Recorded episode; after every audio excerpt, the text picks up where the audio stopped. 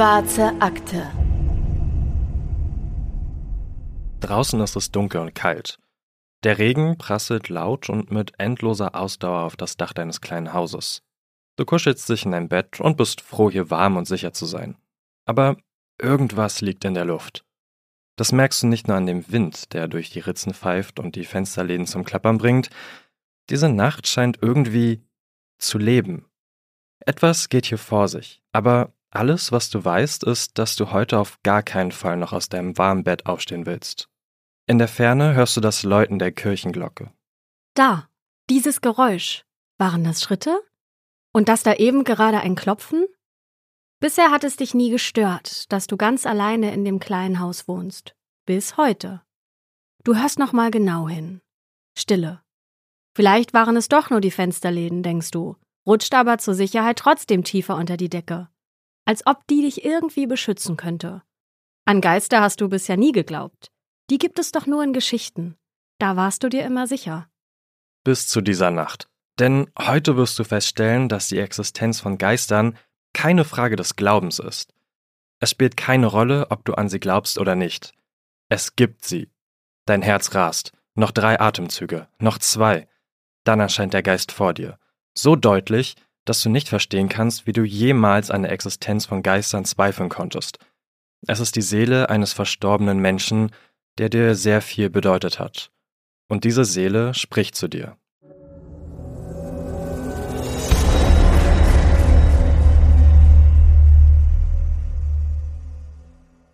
Und damit herzlich willkommen zu einer neuen Folge der Schwarzen Akte. Ich bin Anne Luckmann. Und ich bin Patrick Strobusch. Und wir haben hier heute eine ganz besondere Ausgabe der Schwarzen Akte für euch. Nämlich ist es ja in vielen Serien mittlerweile gang und gäbe, dass es eine Halloween-Folge gibt. Und damit herzlich willkommen zur Halloween-Folge der Schwarzen Akte. Ich glaube, wir sagen nicht zu viel, äh, wenn wir euch jetzt schon versprechen, dass es ziemlich mysteriös wird. Es wird unheimlich und überraschend. Oder, Patrick? Ich glaube, das können wir so sagen hier als äh, kleines Intro. Aber das war's noch nicht, denn wir haben noch ein Special für euch, nämlich einen Bonusfall in der heutigen Folge. Das heißt, wir stellen euch zwei Fälle vor, extra nur, weil heute Halloween ist. Im ersten Fall heute reisen wir mit euch zurück ins 19. Jahrhundert, genauer gesagt ins Jahr 1897, ins Greenbrier County. Das liegt im südöstlichen Teil von West Virginia, einem Bundesstaat im Osten der USA. Ende des 19. Jahrhunderts leben hier ungefähr 20.000 Menschen. Es gibt fruchtbaren Boden und reichlich Wild. Das Leben hier ist gut. Auch wenn der Alltag hier nicht leicht ist, entwickelt sich die Region über die Jahrzehnte zu einem Tor für all jene, die weiter nach Westen ziehen wollen. Hier im Greenbrier County trägt sich Ende des 19. Jahrhunderts ein Schauspiel zu, von dem die Menschen noch lange erzählen werden. Es ist eine ungewöhnliche, aber wahre Geschichte, die bis heute nichts von ihrer Faszination, aber auch nicht von ihrem Grusel verloren hat. Das Besondere an dem Fall heute ist, dass ein Geist dazu beigetragen hat, einen Mordfall zu lösen. Und zwar nicht irgendeinen Mord, sondern seinen eigenen. Es existieren sogar noch die historischen, von den vielen Jahren vergilbten Gerichtsakten von damals, in denen der gesamte Fall dokumentiert wurde. Die Akten befinden sich in Lewisburg, einer Stadt im Greenbrier County, in der auch der Verwaltungssitz der Region angesiedelt ist. Es geht um eine junge Frau namens Sona, die um 1873 genau dort geboren wurde, wo der Fall spielt, im Greenbrier County. Das heißt, sie ist zu dem Zeitpunkt etwa 24 Jahre alt. Falls ihr euch wundert, warum wir ihr Alter so vorsichtig formulieren, das liegt daran, dass damals noch nicht bei jeder Geburt eine Geburtsurkunde ausgestellt wurde. Das heißt, Viele Menschen kannten ihren genauen Geburtstag gar nicht. Das änderte sich übrigens erst nach 1945, als man in den USA die Erstellung von Geburtsurkunden standardisierte. Aber Sona muss ungefähr 24 Jahre alt sein. Sie führt ein ruhiges, häusliches Leben, zumindest so lange, bis sie einen gewissen Gentleman namens Edward kennenlernt. Edward arbeitet als Schmied. Er sieht gut aus, er benimmt sich gut und macht Sona nach allen Regeln der Kunst den Hof. Kurzum, Sona verliebt sich in ihn. Sie ist sich sicher, den perfekten Mann für sich gefunden zu haben. Dass ihre Mutter den neuen Verehrer nicht wirklich leiden kann, das stört sie nicht. Nach zwei Wochen wilden Umwerbens heiraten die beiden und ziehen in ein gemeinsames Haus. Sona könnte nicht glücklicher sein, denn jetzt ist ihr Leben perfekt. Nur wenige Monate später, im Januar 1897, wird Sona allerdings krank. Über mehrere Wochen muss immer wieder der Arzt zu den beiden nach Hause kommen. Was genau das für eine Krankheit ist, die Sona in dieser Zeit plagt, das wissen wir nicht. In den Quellen ist immer wieder von einer Frauensache die Rede. Also ein Thema, das damals wohl mit einem starken Tabu verbunden gewesen sein muss. Es gibt Theorien, dass Sona vielleicht eine Fehlgeburt hatte. In dieser schweren Zeit kümmert sich Edward ganz liebevoll um seine Ehefrau. Doch dann wird alles anders. Es ist der frühe Morgen des 22. Januar 1897, ein Samstag. Edward befindet sich zu dieser Zeit in seiner Schmiede. Sona ist zu Hause. In der Nähe der Schmiede wohnt eine Familie, mit der Edward gut bekannt ist. Als er gerade kurz Pause von der Arbeit macht, geht er zur Familie rüber und bittet den Sohn, doch mal bei Sona vorbeizuschauen, ob sie noch etwas aus der Stadt gebrauchen könne. Der Sohn ist allerdings mit anderen Aufgaben beschäftigt. Aber Edward lässt nicht locker und bittet ihn ganze viermal um diesen Gefallen. Gegen Mittag gibt der Sohn dann aber nach und läuft zum Haus, um mit Sona zu sprechen. Doch dieses Gespräch wird nie stattfinden. Statt Sona wie erwartet anzutreffen, entdeckt der Junge ihren leblosen Körper auf dem Boden, umgeben von Blutspuren. Er traut sich, zu ihr zu gehen und sie sanft zu schütteln. Doch ihr Körper ist bereits starr und kalt. Ihre Augen sind noch geöffnet und ihr Gesichtsausdruck wirkt, als würde sie ihn anstarren und dabei lachen. Ein erstarrtes Lachen, das den Jungen wohl noch in seinen Albträumen verfolgen wird. Voller Angst verlässt der Junge das Haus so schnell er kann – er rennt zu Edward, um ihm davon als erstes zu erzählen. Danach informiert der Junge sofort den Arzt. Als Edward von dem Tod seiner Frau erfährt, schreit er laut auf und eilt sofort nach Hause. Auch der Arzt, der übrigens der gleiche ist, der Sona auch schon mal zuvor mit ihren Beschwerden behandelt hat, macht sich schnell auf den Weg. Ihm bietet sich allerdings ein Szenario, mit dem er nach den Schilderungen des Jungen gar nicht gerechnet hat. Denn Sonas toter Körper befindet sich gar nicht mehr auf dem Boden, sondern liegt jetzt auf dem Bett und zwar vollständig umgezogen. Das heißt, in der kurzen Zeit, die Edward mit Sona allein war, muss er sie ins Schlafzimmer geschafft und neu angezogen haben.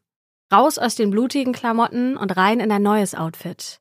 Das ist in der Tat seltsam, da es Anfang des 19. Jahrhunderts eigentlich üblich ist, dass Freunde und Verwandte gemeinsam den Leichnam waschen und mit den besten Gewändern einkleiden. Warum hatte Edward es so eilig, das alleine zu machen? Edward sitzt neben Sonas Leiche auf dem Bett und hat ihren Kopf in seinen Schoß gelegt. Er wiegt den Kopf in seinen Armen und weint dabei bitterlich. Nur drei Monate waren den beiden zusammen vergönnt. Der Arzt beginnt sofort mit der Untersuchung. Vielleicht, so seine Hoffnung, kann er Zona ja doch noch wieder zurück ins Leben holen. Als er ihren Hals untersuchen will, wehrt Edward ab. Der Arzt darf weder ihren Hals anfassen noch ansehen. Er ist versteckt hinter einem hohen steifen Kragen und einer Art Schal, der um den Kopf gewickelt und mit einer Schleife unter dem Kinn zusammengebunden wurde. Während der ganzen Untersuchung lässt Edward den Kopf seiner Frau nicht los. Der Arzt respektiert Edwards Wunsch und verkündet die Diagnose, ohne seine Untersuchung vollständig abgeschlossen zu haben, nämlich Tod durch Herzstillstand. Im Anschluss wird Sonas Leiche in ihrem Sarg aufgebahrt. Das ist schon damals ein übliches Vorgehen, damit Freunde und Bekannte Abschied vom verlorenen Menschen nehmen können. Zwei Tage lang, bis die Beerdigung stattfindet, lässt Edward den Sack nicht aus den Augen. Wenn andere sich in der Nähe befinden, steht er selbst am Kopfende und passt auf, dass niemand auch nur den Leichnam berührt. Wenn er in diesen zwei Tagen einmal selbst nicht am Sarg sein kann, dann sorgt er dafür, dass auch niemand sonst in dessen Nähe kommt. Nicht einmal Sonas Mutter. Was Edward da abzieht, ist eine regelrechte Bewachung des Leichnams.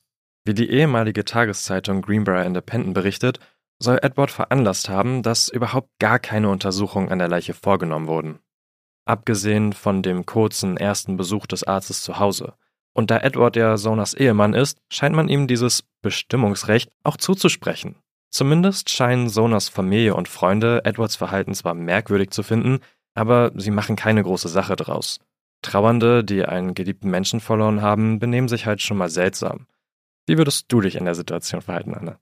Ja, ich fände das auch komisch, muss ich sagen. Also bis zu einem gewissen Punkt, glaube ich, würde ich das schon akzeptieren, wenn das der Wunsch ist, ne? wie hier vom Ehemann in dem Fall. Aber ich würde mir auch nicht so richtig was von dem sagen lassen, ehrlich gesagt. Also es kommt ein bisschen darauf an, wie nah mir die verstorbene Person steht. Ja, schwierig. Also ich finde, es ist auf jeden Fall seltsam, wie er sich verhält. Aber sprichst du da aus der, sag ich mal, heutigen Perspektive, also, also jetzt aus dem 21. Jahrhundert heraus, weil der ganze Fall spielt ja irgendwie im 19. Jahrhundert, da hatte der Mann ja dann, besonders wenn sie verheiratet waren, doch noch irgendwie eine andere Macht über die Frau, wo das deswegen vielleicht auch ein bisschen normaler gesehen worden ist. Meinst du, früher hättest du es auch nochmal anders gesehen? Ah, weiß ich nicht. Also da hast du auf jeden Fall einen Punkt, ne? Dass das in der, ähm, dass das in der Vergangenheit wahrscheinlich anders gehandhabt wurde. Ah, finde ich ganz schwierig, weiß ich nicht. Aber wenn ich zum Beispiel ähm, Sonas Mutter gewesen wäre, hättest du dir dann von deinem Schwiegersohn, von dem Ehemann deiner Tochter, verbieten lassen, an sie heranzugehen? Ich meine, ich habe noch keine Kinder, aber ich kann mir vorstellen, wenn ich irgendwann eine Tochter haben sollte und sowas Grausames passiert, ich würde, mir wäre es wirklich komplett egal, was äh, die andere Person will. Ich, aber das ist halt auch aus der heutigen Perspektive wieder gesprochen, muss ich dazu sagen. Ja. Ich glaube, früher wäre das auch aus meiner Perspektive vielleicht nochmal ein bisschen was anderes gewesen. Ja, wie auch immer, in welcher Zeit wir uns befinden. Ich glaube, es wird deutlich, dass wir das beide seltsam finden, dieses Verhalten. Oder zumindest auffällig. Sona trägt sogar die Kleidung, die Edward ihr ausgesucht hat. Ihr Kopf wird von einem zusammengefalteten Laken und einem anderen dickeren Stoff gestützt, den Edward mit in den Sarg gelegt hat. Laut dem Greenbrier Independent, der Tageszeitung von damals, sollen Zeugen aber berichtet haben, dass es so wirkt, als würde Sonas Kopf recht lose auf dem Hals sitzen, wenn er nicht gestützt wird. Das klingt ja alles ein bisschen verdächtig. Der locker sitzende Kopf, die Bewachung durch den Ehemann, die hochgeschlossene Kleidung. Man muss aber dazu sagen, dass Sona auch zu Lebzeiten gerne so hochgeschlossene Kleidung getragen hat, weil die damals einfach in der Mode war. Das heißt, der hohe Kragen kommt jetzt nicht einfach aus dem Nichts. Wir haben ein Foto gefunden, das wir euch natürlich auch in den Shownotes verlinkt haben, auf dem man Sona genau in so einem hochgeschlossenen Kleid sehen kann. Auf dem Foto schaut sie recht ernst in die Kamera, Falls ihr euch jetzt gefragt habt, ob es Ende des 19. Jahrhunderts überhaupt schon Fotografie gegeben hat? Ja, hat es. Der 19. August 1839, also gut ein halbes Jahrhundert vor unserem Fall, gilt als die Geburtsstunde der Fotografie. An diesem Tag wird in Paris die Camera Obscura vorgestellt. Das heißt, Ende des 19. Jahrhunderts war die Fotografie gar nicht mehr so neu. Im Gegenteil, es existierten sogar schon Rollfilmkameras. Man konnte Fotos da also schon mit einem Klick auslösen, konnte mobil mit der Kamera unterwegs sein und musste nicht mehr mit eher unhandlichen Platten arbeiten. So konnte auch das Foto von Sona entstehen, das uns heute dabei hilft, uns in den Fall hineinzuversetzen. Und ich muss sagen, mir geht das in der Recherche schon immer sehr nah, wenn ich die Person, um die es geht, dann auch auf den Fotos oder eigentlich sogar noch schlimmer in Dokumentation sehe, also wenn man sogar Bewegtbild hat. Also mir geht es genauso und mich würde es auch interessieren, ob ihr euch die Fotos, die wir immer in den Show Notes verlinken, auch anschaut. Also ob ihr das auch braucht, um die Fälle so ein bisschen, ja, also real sind sie schon, aber um sie euch nochmal realer vorstellen zu können. Oder schaut ihr euch die mit Absicht eben nicht an, um auch Abstand zu gewinnen zu den Fällen?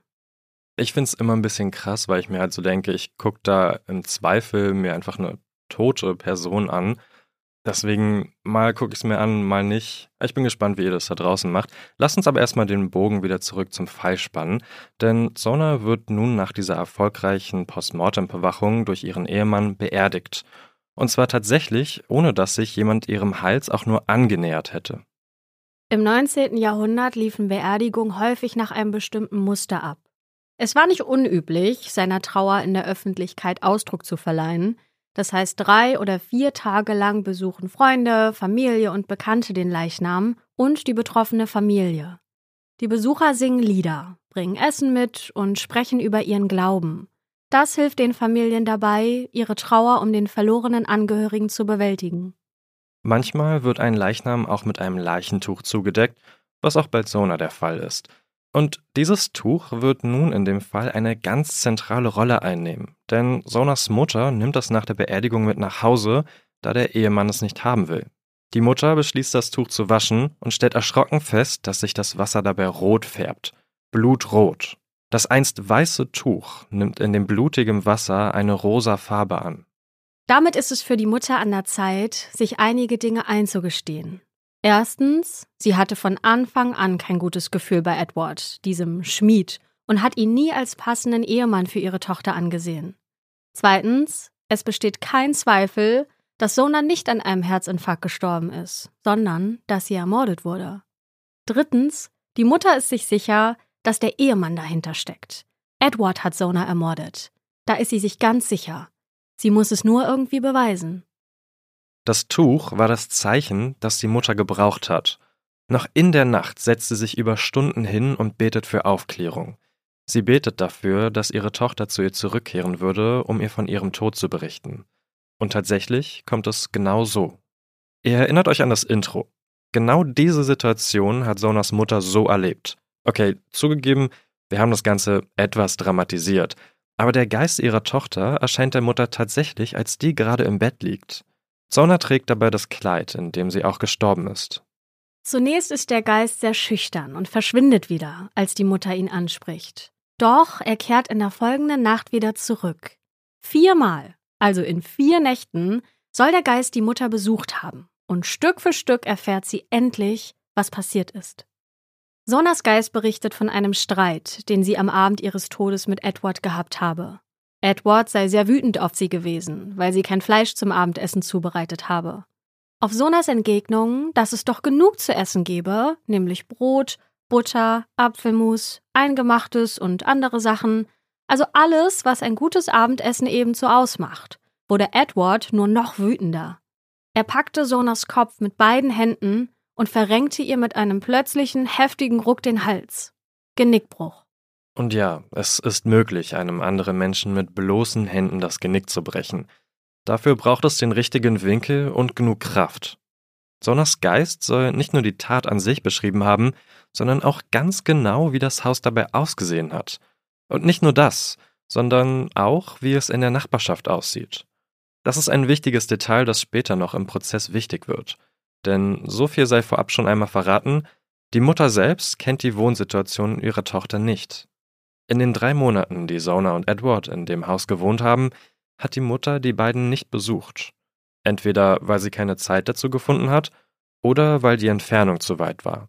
Zwar handelt es sich dabei nur um 14 Meilen, also fast 23 Kilometern, aber auch die muss man ja erst einmal zurücklegen, wenn man schon älter ist und nicht unbedingt einen fahrbaren Untersatz zur Verfügung hat. Tatsächlich kennen wir den genauen Grund aber nicht, warum die Mutter ihre Tochter nicht besucht hat. Wichtig ist aber die Feststellung, dass die Mutter weder wissen kann, wie das Haus, noch wie die Nachbarschaft oder die weitere Gegend aussieht. Sonas Mutter geht mit diesem Wissen nun an die Öffentlichkeit. Die Leute, denen sie von der Erscheinung des Geistes erzählt, die reagieren allerdings anders, als die es sich erhofft hat. Sie wird nämlich als alte Frau belächelt, die einen Groll gegen ihren Schwiegersohn hegt und den Tod ihrer Tochter nicht verarbeiten kann. Man erkennt sie nicht als das Medium an, als dass sie eigentlich gesehen werden will. Man verstehe, dass die Mutter sich in tiefer Trauer befinde, aber sie müsse auch respektieren, dass ein kompetenter und angesehener Arzt Sauna für tot durch einen Herzstillstand erklärt habe. Ob die Mutter nicht einfach geträumt habe oder sich das Ganze nur einbilde. Und zugegeben, mir würde das auch schwer fallen. Ich glaube, das geht uns beiden so. Aber wie würdest du reagieren, wenn dir jemand vom Besuch eines Geistes erzählen würde? Ich würde es der Person überhaupt nicht glauben. Also mir würde das auch total schwer fallen, die Person ernst zu nehmen, ehrlich gesagt. Und ich verstehe auch, dass die Leute entsprechend reagiert haben. Nicht unbedingt, weil sie eine alte Frau ist. Aber ich glaube, mein erster Gedanke damals, aber auch heute, wäre auch gewesen, ach Mensch, die ist halt super traurig, weil sie ihre Tochter verloren hat und steigert sich da gerade in was rein. Also ehrlich gesagt wäre das mein, meine erste Reaktion. Ja, absolut. Bei mir wohl auch. Ich würde, glaube ich, auch erstmal checken, hat die Person, also was hat die Person währenddessen gemacht? War sie jetzt gerade, so wie wir beide, ganz im normalen Bewusstseinszustand oder hat sie irgendwas zu sich genommen ähm, oder fehlt ihr irgendwas? Ich meine, wenn du stundenlang betest, dann bist du ja auch irgendwann mal dehydriert vielleicht. Naja, und vor allem, weil viele Leute ja wussten, dass sie ihren Schwiegersohn überhaupt nicht leiden kann, liegt es ja jetzt auch nahe zu denken, ja Mensch, sie will oder sie versucht ihm irgendwas in die Schuhe zu schieben und denkt sich das mit dem Geist aus. Kann ich auch verstehen, dass Absolut. das eine Reaktion war. Absolut. Die Mutter besteht aber erstmal darauf, dass die Erscheinung von Sonas Geist wirklich so stattgefunden hat. Und Schritt für Schritt schafft sie es auch, Anhänger für ihre Sache zu gewinnen. Besonders jene Leute, denen Edwards seltsames Verhalten nach Sonas Tod noch gut in Erinnerung geblieben ist. Die kann sie dazu bringen, an dessen Aufrichtigkeit zu zweifeln. Ein Schwager spricht Edward dann sogar direkt auf diesen Verdacht an, und das Gespräch mit ihm scheint den Schwager noch in seiner Meinung zu bestärken, dass Edward bei Sonas Tod tatsächlich seine Finger im Spiel gehabt hat. Also gehen Sonas Mutter und dieser Schwager zusammen zu einem Staatsanwalt und versuchen, ihn von einem Verfahren gegen Edward zu überzeugen. Es folgen viele Stunden Gespräch, doch letztendlich stimmt der Anwalt zu, Edward des Mordes einzuklagen. Der ausschlaggebende Grund dafür ist wohl die Authentizität, mit der Sonas Mutter von der Erscheinung ihrer Tochter berichtet. Und damit beginnt der wohl kurioseste Mordprozess aller Zeiten. Die Kronzeugin in dem Prozess ist natürlich Sonas Mutter, die einen ganzen Tag lang zu der Erscheinung des Geistes befragt wird. Sie erzählt geduldig und mit vielen Details, wie die Seele ihrer Tochter zu ihr gesprochen hat. Dabei muss sie immer wieder betonen, dass ihr der Geist nicht im Schlaf erschienen ist, sondern dass sie dabei hellwach war. Denn natürlich versucht die Verteidigung das Ganze als einen Traum abzutun. Als Traum einer trauernden Mutter. Die Aussage der Mutter ist übrigens gut belegt, denn die Zeitung von damals hat das Protokoll ihrer Anhörung veröffentlicht und es ist bis heute erhalten geblieben.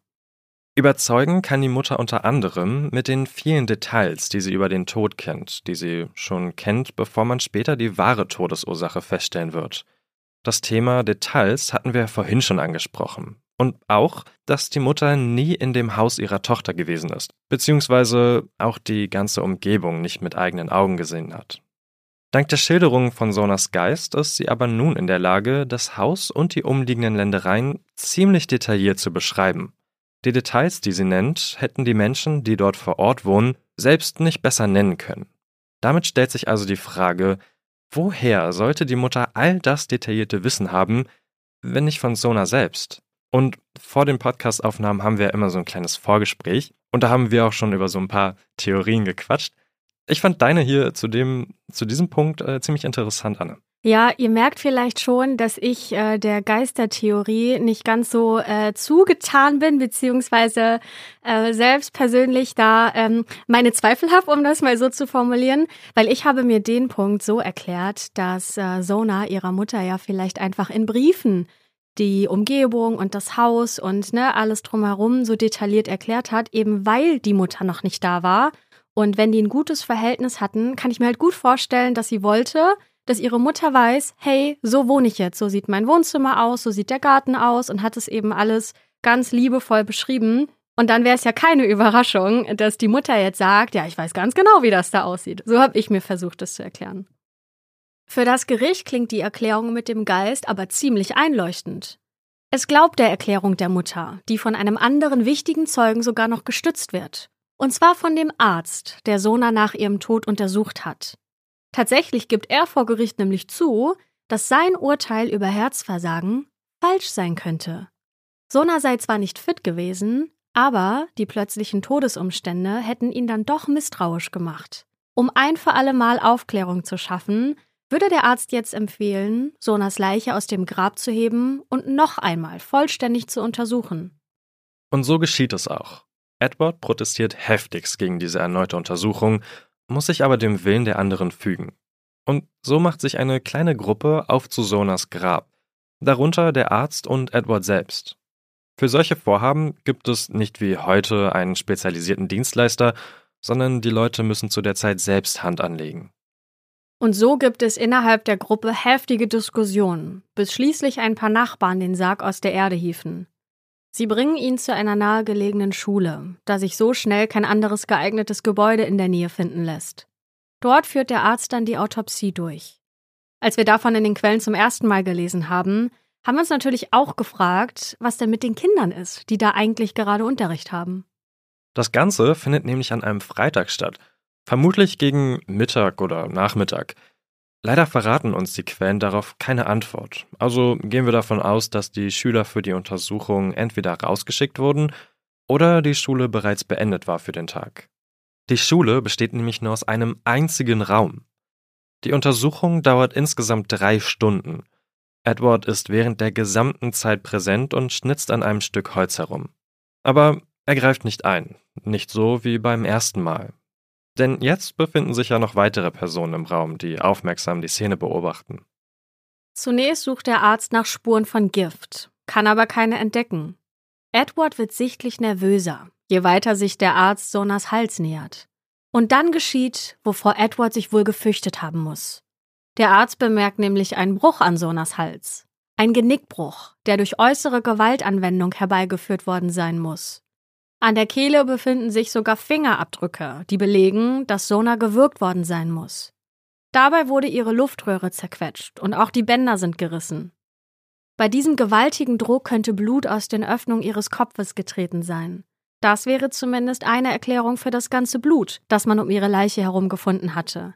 Genau kennen wir den Ursprung des Blutes aber nicht. Werbung Werbung Ende. Alle Augen wandern jetzt natürlich zu Edward. Doch der kann keine Erklärung für den Bruch liefern. Seine angespannte, überforderte Reaktion überzeugt auch die letzten Zweifler von seiner Schuld. Jetzt, da man Edward etwas genauer unter die Lupe nimmt, kommen ein paar interessante Details über ihn ans Licht. Details, die eine wild verliebte Sona wohl nicht davon abgehalten haben, ihn zu heiraten, die ihn aber nach all dem, was passiert ist, nicht unverdächtiger machen. Edward heißt eigentlich nämlich gar nicht Edward, sondern nennt sich nur so. Geboren wurde er als Erasmus, circa 1861 in Virginia. Das heißt, er ist bei dem Mord ungefähr 36 Jahre alt und damit zwölf Jahre älter als Sona. Mit der Justiz hat er schon so seine Erfahrung gemacht. Wegen verschiedener Vergehen musste er bereits Haftstrafen absitzen, von Körperverletzung bis Diebstahl. Im letzteren Fall ging es um ein gestohlenes Pferd, was ihm zwei Jahre Gefängnis eingebracht hat. Was aber auch noch super interessant ist, Edward alias Erasmus, wir bleiben aber einfach bei Edward, damit es nicht so verwirrend wird, war vor der Ehe mit Sona bereits zweimal verheiratet und beide Male lief es nicht wirklich gut. Wobei nicht gut laufen wohl eher eine Untertreibung ist. Seine erste Frau hat sich von Edward getrennt, als dieser gerade die Haftstrafe wegen des gestohlenen Pferdes abgesessen hat. Als Grund dafür soll sie das gewalttätige Verhalten ihres Mannes genannt haben. Es geht sogar das Gerücht um, dass die Nachbarn einmal bei einem Streit zu dem Haus der beiden gekommen sein sollen, Edward gepackt haben und ihn in den Fluss geworfen haben sollen. Mitten im Winter, weil er wohl so ausfallend gegenüber seiner Frau geworden ist. Edwards zweite Frau hatte nicht das Glück, mit einer Trennung davon zu kommen. Man hat sie eines Tages plötzlich tot aufgefunden, ohne eindeutige Todesursache. Die Theorien ranken von vergiftet über auf Eis ausgerutscht bis hin zu Schlag auf den Kopf. Man munkelt, Edward habe aus Versehen einen Ziegelstein auf den Kopf seiner Frau fallen lassen, als er gerade das Dach reparierte und seine Frau unter ihm stand. Zu diesem Zeitpunkt waren sie erst acht Monate verheiratet. Nach all den Jahren ist es natürlich nur noch schwer möglich herauszufinden, welche der ganzen Theorien nun wahr ist. Besonders da mittlerweile verschiedene Überlieferungen des Falls existieren, die sich in einigen Details auch unterscheiden. Wir halten uns an die Version, wie man sie sich kurz nach dem Vorfall erzählt hat. Durch die Berichterstattung der Zeitung von damals, aber auch durch die Erzählungen von Zeugen und die Gerichtsakten ist es für uns überhaupt möglich, den Fall über 100 Jahre später noch zu rekonstruieren. Das Schicksal der zweiten Frau erinnert irgendwie stark an das von Sona. Erst die Hochzeit, dann wenige Monate später der plötzliche Todesfall. Warum? Was könnte Edwards Motiv sein? Es ist nicht gerichtlich bewiesen, dass er auch die zweite Ehefrau umgebracht hat. Deshalb dürfen wir ihn auch dieser Tat hier im Podcast nicht öffentlich beschuldigen. Aber der Fall ist ja auch schon echt alt und wenn man ehrlich ist, dann sieht alles ganz danach aus, oder? Tatsächlich konnten wir bei unserer Recherche gar kein richtiges Motiv finden, das hinter dem Mord an Sona stecken könnte. Edward gilt als jähzornig, mindestens eine seiner Ehefrauen soll er missbraucht haben. Aber ein Motiv ist es nicht. Hass gegen Frauen? Lust an Gewalt? Da bleibt uns nur die Spekulation. Im selben Jahr noch, also 1897, wird das Urteil gegen Edward gesprochen. Die Verkündung wurde mit Spannung erwartet, dann es war klar, dass es ein Entweder-oder-Urteil sein würde. Entweder das Gericht glaubt der Geistgeschichte und der Untersuchung des Arztes und spricht Edward des Mordes für schuldig, oder es hält Edwards Verteidigung für glaubwürdiger und spricht ihn frei. Wie der Greenbrier Independent schreibt, gibt es in diesem Fall keinen Mittelweg. Das Ding ist allerdings, dass Edward gar keine in sich schlüssige und glaubhafte Verteidigung vorbringen kann. Er verneint die Vorwürfe gegen seine Person und beruft sich auf Gott als den Zeugen für seine Unschuld. Auf der anderen Seite gibt es auch keine handfesten Beweise gegen ihn, sondern nur Indizien. Er hat ja weder gestanden, noch kann ohne jeden Zweifel bewiesen werden, dass es Edwards Hände waren, die sich um Sonas Hals gelegt haben. Dennoch ist eine Entscheidung schnell gefällt. Die Jury berät nur eine Stunde. Dann ist es offiziell. Edward wird wegen Mord ersten Grades zu einer lebenslangen Haftstrafe verurteilt. Das Urteil findet allgemeine Zustimmung, da Edwards Schuld mittlerweile für fast alle offensichtlich ist. Einige der Anwesenden sind sogar mit der lebenslangen Haftstrafe nicht einverstanden und verlangen die Todesstrafe. Das Ganze geht sogar so weit, dass sich am Sonntag nach Edwards Verurteilung eine kleine Menschenmenge versammelt, um Edward aus seiner Gefängniszelle zu holen und ihn zu hängen. Dieser Mob hat beschlossen, dass er genau das Schicksal erleiden soll wie die unschuldige Zona. Tod durch einen gebrochenen Hals. Doch nach einigem Hin und Her kann der Sheriff den Lynchmord vereiteln. Edward verbringt den Rest seines Lebens hinter Gittern, wo er schon wenige Jahre nach seiner Verurteilung stirbt. Vermutlich an den Folgen der Grippeepidemie von 1900. Angeblich soll niemand aus seiner Familie gekommen sein, um seinen Leichnam zu beerdigen. Ich glaube, wir haben euch nicht so viel versprochen heute, als wir zu Beginn gesagt haben, dass das ziemlich kurios wird. Ein Fall, bei dem die Zeugenaussage eines Geistes zur Verurteilung des eigenen Mörders beigetragen hat. Lass mich hier mal den Advocatus Diaboli spielen. Heißt, ganz abgesehen von meiner eigenen Meinung, werde ich jetzt komplett kontra dir gegenüberstellen. Wir haben ja vorhin schon einen kleinen Theorieausflug gehabt, als ich dich zu deiner Theorie mit den Briefen befragt habe. Und was du da nicht so ganz beantwortet hast, war, wir haben erstens ja in diesem ganzen Fall nie von irgendwelchen Briefen gehört. Also haben wir eigentlich gar nicht mitbekommen, wie die Mutter wirklich von diesem, also von dem Tod mitbekommen hat. Du meinst die Briefe, äh, die ich vorhin erfunden habe, genau. in denen Sona ihrer Mutter erzählt hat, wo sie wohnt, wie das aussieht. Die meinst du richtig? Ganz genau. Und ich glaube nicht, dass Sona in den Briefen geschrieben hat, wenn es die überhaupt gegeben haben soll, wie sie gestorben ist. Also das hast du in deiner Theorie ja noch nicht ganz beschrieben. Wie, wie versuchst du dir das zu erklären? Ja, also eigentlich besteht meine Theorie ja bisher nur daraus, dass ich gesagt habe, ich glaube nicht daran, weil ich persönlich einfach nicht an Geister glaube. Wir hatten zu diesem Fall oder im Vorfeld dieses Falls wirklich sehr viele Diskussionen, nicht nur wir beide, sondern auch mit Silva, das ist die Redakteurin, die den Fall vorbereitet hat heute, die mir auch ganz viele Gegenfragen gestellt hat.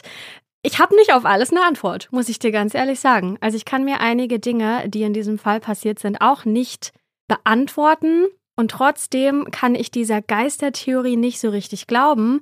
Und das klingt jetzt total merkwürdig, was ich jetzt sage. Aber hätte die Mutter gesagt, hey, meine Tochter ist mir im Traum erschienen und hätte dann genau die gleichen Sachen erzählt, hätte ich dem irgendwie mehr geglaubt, als es jetzt der Fall ist, wo sie gesagt hat, ja, ich habe den Geist meiner Tochter im wachen Zustand gesehen. Klingt das logisch? Keine Ahnung. Aber ist es nicht eigentlich eins zu eins dasselbe?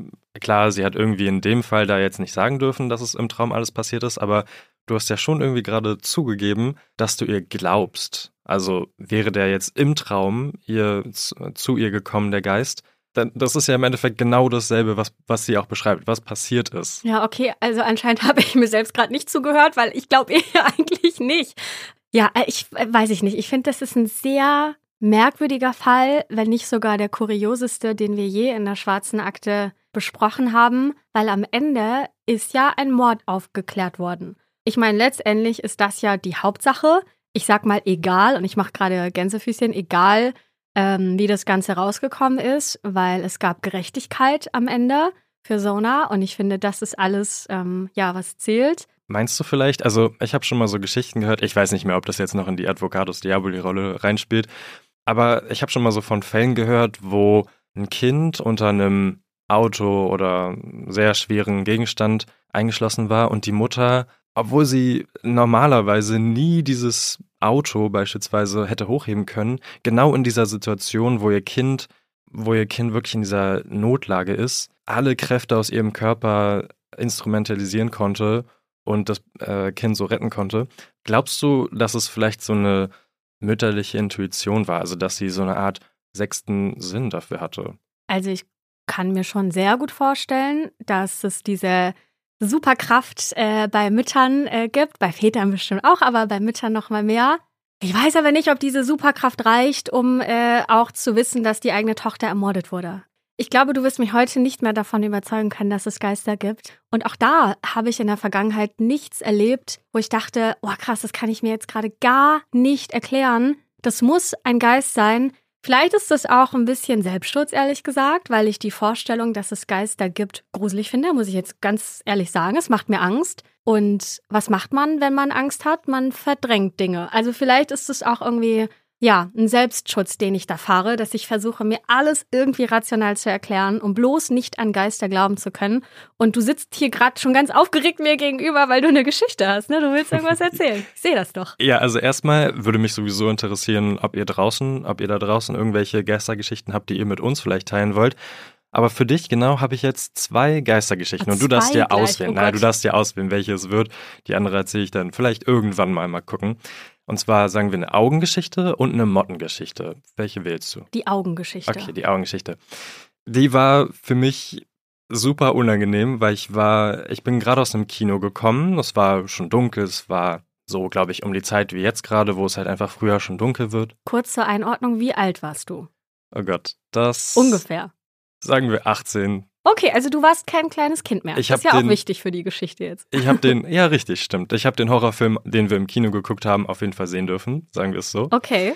Und als ich zu Hause angekommen bin, wie gesagt, alles draußen komplett dunkel und ich gehe in mein Schlafzimmer und guck durch das große Fenster zu unseren Nachbarn rüber und sehe ein Augenpaar. Oh Gott. Hinter dem Dach. Und ich bin sofort unter das Bett gesprungen. Mit 18, wir erinnern uns. Mit 18. also wirklich, ich war davor unglaublich müde und in dem Moment war ich auf 180. So wie jetzt gerade, wo ich eigentlich die Geschichte auch schon wieder neu erzähle. Und ich habe mich dann so langsam wieder hochgearbeitet, so an dem, an dem Bett vorbeigeguckt und habe nochmal rübergeguckt, was, was war das so? Weil der Film, den ich gesehen habe, machen wir mal ein bisschen Schleichwerbung, war It. Ja? Ah, okay. Das also heißt, S von Stephen King, ne? Genau, richtig. Das heißt, da geht es ja auch so ein bisschen um diese Augen. Und ich habe gedacht, dass dieser Horrorclown hinter diesem Dach versteckt ist. Und es hat mich eine Ewigkeit gebraucht, um zu merken, dass es einfach nur die Reflexion vom Mond an dem Schornstein war, der perfekt aussah wie ein Augenpaar. Okay, krass. Und hätte ich diesen zweiten Blick nie gewagt, dann würde ich jetzt hier vor dir sitzen und dir eine astreine Geistergeschichte erzählen. Aber siehst du, diese Geschichte spielt in meine Karten, nämlich es gibt eine rationale Erklärung für die Geisteraugen. Jetzt hast du aber nicht nach der Mottengeschichte gefragt. Nein, die will ich jetzt auch nicht hören. Die erzähle ich vielleicht irgendwann anders. Die hat nicht so eine Aufklärung. Es gibt auch noch andere bekannte Geister, die in der amerikanischen Geschichte herumspuken. So sagt man, dass der Geist von Benjamin Franklin in der American Philosophical Society Library in Philadelphia umherwandert. Nachts soll er sogar durch die Straßen ziehen. Franklin gilt als einer der Gründungsväter der USA. Außerdem soll der Geist des ehemaligen Präsidenten Abraham Lincoln im Weißen Haus gesehen worden sein. Und Mark Twain, der Autor, wurde wohl nach seinem Tod noch außerhalb seines früheren Apartmenthauses in New York City gesichtet. Und da das heute hier die Halloween-Folge ist in der Schwarzen Akte, möchten wir euch noch von einer weiteren Geistererscheinung erzählen. Wir haben heute nämlich noch einen zweiten Fall für euch als kleine Halloween-Überraschung vorbereitet, wie wir ja anfangs auch schon angekündigt haben. Aber bevor wir damit starten, kommt hier noch ein kleiner Fun-Fact zu der Geister-Halloween-Thematik. Wusstet ihr zum Beispiel, warum man sich heutzutage an Halloween überhaupt so gruselig verkleidet und seine Häuser auch noch in diesem Gruselstil schmückt? Man will nämlich die Geister davon überzeugen, dass man einer von ihnen ist und sie so dazu bringen, von einem abzulassen. Nach dieser Darstellung sind Geister etwas Böses. Wir haben aber durch den Fall von Sona gelernt, dass Geist wohl nicht gleich Geist ist. Nicht alle Geister sind böse und nicht alle Geister sind auch richtige Geister. Das wird zumindest in dem Fall deutlich, über den wir jetzt sprechen wollen. Lasst uns also jetzt über den zweiten, den Bonusfall sprechen, über den Hammersmith Ghost. Der zweite Fall der heutigen Folge befördert uns ins England des frühen 19. Jahrhunderts. Und zwar in eine Stadt, in der viele von uns vielleicht sogar schon mal waren, nämlich nach London. Genauer genommen in ein Stadtviertel namens Hammersmith im Londoner Westen. Es ist Dezember 1803 und die Nächte sind lang, dunkel und kalt. Wer kann, der bleibt drinnen im Warm und wärmt sich an einem gemütlichen Kaminfeuer. Aber nicht nur die Kälte ist für die Menschen ein Grund, das Haus nicht zu verlassen, denn seit einigen Wochen treibt hier ein Geist sein Unwesen. Mehrere Bewohner haben ihn schon gesehen. Groß ist er, in einem weißen Umhang. Einige behaupten, er soll sogar Hörner haben. Andere berichten von großen, glasartigen Augen, die unter dem weißen Tuch hervorstarren, oder von einem Kalbsfell, das der Geist um den Körper gewickelt trägt. Bei dem Geist soll es sich um die Seele eines Mannes handeln, der sich etwa ein Jahr zuvor selbst die Kehle durchgeschnitten hat. Er war auf dem örtlichen Friedhof begraben worden, was auch der Grund dafür ist, dass seine Seele keine Ruhe finden kann. Denn man glaubt, dass Menschen, die Suizid begangen haben, nicht in geweihter Erde bestattet werden sollen, da sie sonst nicht in Frieden ruhen könnten. Aber auch wenn erst einige den Geist gesehen haben, so hat zumindest jeder schon von ihm gehört. Seit er das erste Mal erschienen ist, gibt es kaum ein anderes Gesprächsthema im Stadtviertel. Aberglaube spielt eine große Rolle in dem Leben vieler Menschen und so breitet sich langsam aber sicher eine richtige Angst aus. Der Geist soll von niemandem Halt machen, nicht einmal vor Frauen und Kindern. Angeblich sollen sich zwei Frauen, die eine schon recht alt und die andere hochschwanger, durch die Begegnung mit dem Geist so erschrocken haben, dass sie einige Tage später vor Schreck gestorben sind. Warum der Tod nicht sofort, sondern erst einige Tage später eingetreten ist, das ist unklar. Ein Bierbrauer soll einmal von dem Geist hinten an der Kehle gepackt worden sein, als er gerade über den Friedhof ging. Es soll zu einem Kampf gekommen sein, bei dem der Bierbrauer das Tuch, in das der Geist gewickelt ist, als Leichentuch erkannt haben will. Der Geist ist dann allerdings nach dem Kampf abgehauen.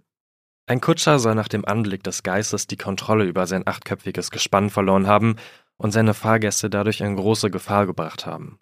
All diese Geschichten sind zwar nicht bewiesen, aber stadtweit bekannt. Dass der Geist eine Gefahr darstellt, daran besteht für die Menschen in Hammersmith kein Zweifel. Also schließen sich ein paar Mutige von ihnen zu einer Art Geisterwehr zusammen. Die Gruppe durchkämmt nachts die Straßen, um den Geist zu schnappen und die Nachbarschaft von der Bedrohung zu befreien. Ein Mitglied dieser Geisterwehr ist Francis. Als er, mit einem Gewehr bewaffnet, eines Nachts durch die Straße streift, entdeckt er eine in weiß gekleidete Gestalt. Für Francis besteht kein Zweifel. Er hat den Geist gefunden und er würde dem Elend nun ein für allemal ein Ende bereiten. Er ruft der Gestalt sowas zu wie Verdammt, wer bist du? Was bist du? Ich werde dich erschießen. Bevor die weiße Gestalt antworten kann, drückt er ab. Der Geist bricht zusammen. Die Kugel hat ihn am Kiefer getroffen. Er ist sofort tot. Ihr könnt es euch denken. Der Geist ist gar kein Geist, sondern ein ganz normaler Mann. Und zudem noch einer, der sich nicht einmal als Geist verkleidet hat, sondern der einfach in seinen Arbeitsklamotten unterwegs war. Sein Name ist Thomas. Er ist 23 Jahre alt, arbeitet als Maurer und trägt deshalb die damals typisch weiße Maurerkleidung. Weißes Hemd und weiße Hose. Thomas trifft sich an diesem Abend mit seiner Schwester im Haus ihrer Mutter. Sie verbringen einen schönen Abend zusammen, bevor Thomas gegen kurz nach elf den Heimweg antritt. Das Ding ist, Thomas muss sich bewusst gewesen sein, dass man ihn aufgrund seiner Kleidung für den Geist halten könnte. Es war nämlich schon zuvor zu Verwechslung gekommen, gerade wenn er spät abends noch in den Arbeitsklamotten unterwegs ist. Seine Familie, insbesondere seine Frau, die haben ihn schon mehrfach gebeten, doch bitte einen Mantel über die weißen Sachen zu ziehen. Aber Thomas hat nicht auf die Ratschläge der anderen hören wollen. Nun steht Francis also da und realisiert, dass er fälschlicherweise einen Menschen und keinen Geist erschossen hat. Bevor er etwas tun kann, ist er schon nicht mehr allein am Tatort. Schnell kommen die anderen Bewohner dazu, die den Schuss gehört haben, und darunter auch Thomas Schwester, die das Ganze vom Haus aus mitverfolgt hat. Francis wird festgenommen und muss sich vor Gericht verantworten. Und jetzt wird es richtig interessant, denn dieser Mordfall löst eine rechtliche Debatte aus, die erst 180 Jahre später geklärt werden soll. Die Frage lautet jetzt natürlich, handelt es sich hierbei um Mord oder hat Francis aus Notwehr gehandelt, weil er davon ausging, dass der Geist ihn angreifen würde? Hat er Thomas wirklich für den Geist gehalten? All diese Fragen werden in dem Prozess nun debattiert. Was Francis angeht, so sagt er aus, Thomas wirklich für den Geist gehalten zu haben. Er habe sich selbst verteidigen wollen, nicht mehr und nicht weniger. Das Ding ist ja, der Geist, also die in weiß gekleidete Gestalt, die Francis gesehen hat, hat diesen ja gar nicht angegriffen. Thomas ist einfach nur nach Hause gelaufen, ohne irgendwelche Anstalten zu machen, sich Francis zu nähern. Und Francis hat geschossen, bevor er Thomas überhaupt die Gelegenheit gegeben hat, sich zu identifizieren. Er hat ihn nicht einmal antworten lassen. Die Jury entscheidet also auf Totschlag, da sie Francis Aussage akzeptiert, dass er wirklich geglaubt habe, auf ein Gespenst zu schießen. Aber der Richter ist mit dieser Entscheidung nicht einverstanden. Für ihn gibt es nur zwei Möglichkeiten. Entweder Mord oder Freispruch. Er erklärt es wie folgt. Selbst wenn Francis den wirklichen Geist erschossen hätte, so müsste das Urteil trotzdem Mord lauten, da der Geist zu diesem Zeitpunkt keinerlei Bedrohung für Francis oder eine andere Person dargestellt habe. Der Geist habe ja nicht mal eine kleine Ordnungswidrigkeit begangen. Er sei einfach nur die Straße heruntergegangen. Die Tatsache also, dass Francis Thomas für den Geist gehalten hat, kann keine Erklärung dafür sein, ein milderes Strafmaß als Mord zu verhängen. Totschlag wäre ja zum Beispiel ein milderes Urteil. Und auch Notwehr akzeptiert der Richter nicht. Er erkennt eine böse Absicht hinter der Tat. Dass Francis an sich ein beliebter Mitbürger ist und sich noch nichts hat zu Schulden kommen lassen, das spielt für den Richter in diesem Fall keine Rolle. Also überdenkt die Jury ihre Entscheidung noch einmal und entscheidet sich für Mord. Das bedeutet für Francis die Todesstrafe. Man würde ihn hängen. Als das Urteil verkündet wird, fällt Francis beinahe in Ohnmacht. Er muss laut weinend aus dem Gerichtssaal getragen werden. Damit ist sein Schicksal aber noch nicht besiegelt. Da der Fall eine solche Aufmerksamkeit erregt hat, wird er direkt an den König weitergeleitet. Der hat ja die Möglichkeit, zum Tode verurteilte Straftäter zu begnadigen. Und so geschieht es auch in Francis Fall. Statt zum Tode wird er zu einem Jahr Zwangsarbeit verurteilt. Das Urteil, aber auch generell der gesamte Fall wird in der nächsten Zeit heftig diskutiert, obwohl der Prozess an sich schon abgeschlossen ist. Denn der Vorfall hat eine Lücke im englischen Gesetz aufgedeckt. Wie kann sich eine Person verteidigen, die in gutem Glauben handelt, die in diesem guten Glauben zu Gewalt greift, aber die Situation eigentlich komplett missversteht? Erst 1984, also 180 Jahre später, da klärt die englische Justiz diese Frage. Und zwar in dem Fall von Gladstone Williams. Gladstone hatte beobachtet, wie ein um Hilfe schreiender Jugendlicher von einem Mann gewaltvoll die Straße entlang geschleift wurde. Er ging davon aus, dass der Jugendliche Opfer eines Angriffs sei und griff dem vermeintlichen Angreifer an. Später stellte sich allerdings heraus, dass er die Situation komplett falsch eingeschätzt hatte. Denn der Jugendliche war der eigentliche Straftäter. Er hatte einen Überfall begangen und war von dem anderen Mann nur festgehalten worden, damit er nicht vor der Polizei davonlaufen konnte. Gladstone wurde verhaftet und wegen Körperverletzung verurteilt, legte aber Berufung ein. Und diese Berufung ist erfolgreich. Das Gericht stellt Folgendes fest. Wenn eine Person fälschlicherweise glaubt, dass Gewalt notwendig sei, um sich selbst zu schützen oder ein Verbrechen zu verhindern, solange dieser Glaube vernünftig ist und die Anklage das Gegenteil nicht nachweisen kann, ist kein Verbrechen begangen worden. Dieses Prinzip wird auch dann ins Gesetz aufgenommen. 180 Jahre nach dem Fall des Hammersmith-Geistes. Das heißt, im Nachhinein ist juristisch eindeutig klar, dass Thomas kein Verbrechen begangen hat. Und das wiederum heißt, dass es wohl genau die richtige Entscheidung des Königs war, ihn von der Todesstrafe zu begnadigen. Bleibt also die Frage, wer oder was denn nun wirklich hinter dem Geist steckt, der in Hammersmith herumwandelt und die Menschen in Angst und Schrecken versetzt. Dafür gibt es eine sowohl einfache als auch irgendwie ironische Erklärung. Denn ein paar Tage nach dem Todesfall meldet sich ein gewisser Schuster namens John. Er gesteht, der Hammersmith-Geist zu sein. Er habe sich mit einem weißen Tuch als Geist verkleidet, um die Lehrlinge in seiner Werkstatt zu erschrecken. Der Grund dafür ist, dass diese Lehrlinge seinen Kindern Gruselgeschichten erzählt hatten, die ihnen ziemliche Angst gemacht hatten. Also wollte John sich an den Lehrlingen rächen. Er konnte ja nicht ahnen, dass seine Geisteraktion dank des Aberglaubens und der Panik der Londoner zu so einem Selbstläufer werden würde. Er stellt sich den Richtern, die sich selbst allerdings über die Rechtslage nicht im Klaren sind, und ihn auf Kaution freilassen. Weitere Maßnahmen gegen John sind nicht bekannt. Und obwohl das nun auch geklärt wäre, ist das Geisterthema für einige Menschen in London noch immer nicht vom Tisch. Es gibt einen Ghost Club, der 1862 von Charles Dickens mitbegründet worden sein soll. Dieser Club trifft sich regelmäßig in einer Kneipe in Hammersmith. Das Mysteriöse ist nun, dass es in dieser Kneipe seltsame Vorkommnisse geben soll. Der Koch, der in der Wohnung darüber lebt, der soll schon mehrere Male von einer Stimme geweckt worden sein, die seinen Namen sagt. Aber da war nie jemand. Außerdem, so heißt es, soll der Geist von Hammersmith höchstpersönlich alle 50 Jahre wieder auf den Friedhof zurückkehren, auf dem sein sterblicher Körper beerdigt liegt. Einige behaupten sogar, er könne Feuer speien. Es scheint also, als gehe es bei dem ganzen Geisterthema doch darum, was man glauben will. Im Fall von Sona hat das alles dazu geführt, dass ein Mord aufgeklärt werden konnte. Ob mit einem echten Geist oder nicht, das werden wir nie erfahren. Und damit beenden wir die heutige Folge der Schwarzen Akte und sind super gespannt zu erfahren, wie es euch damit geht. Also glaubt ihr an Geister und gab es schon mal Situationen oder irgendwelche Details, die euch dazu gebracht haben, an Geister zu glauben? Oder haltet ihr gar nichts davon? Schreibt uns gerne bei Instagram, da heißen wir Schwarze Akte. Und dann bleibt uns nur noch zu sagen, Happy Halloween. Happy Halloween.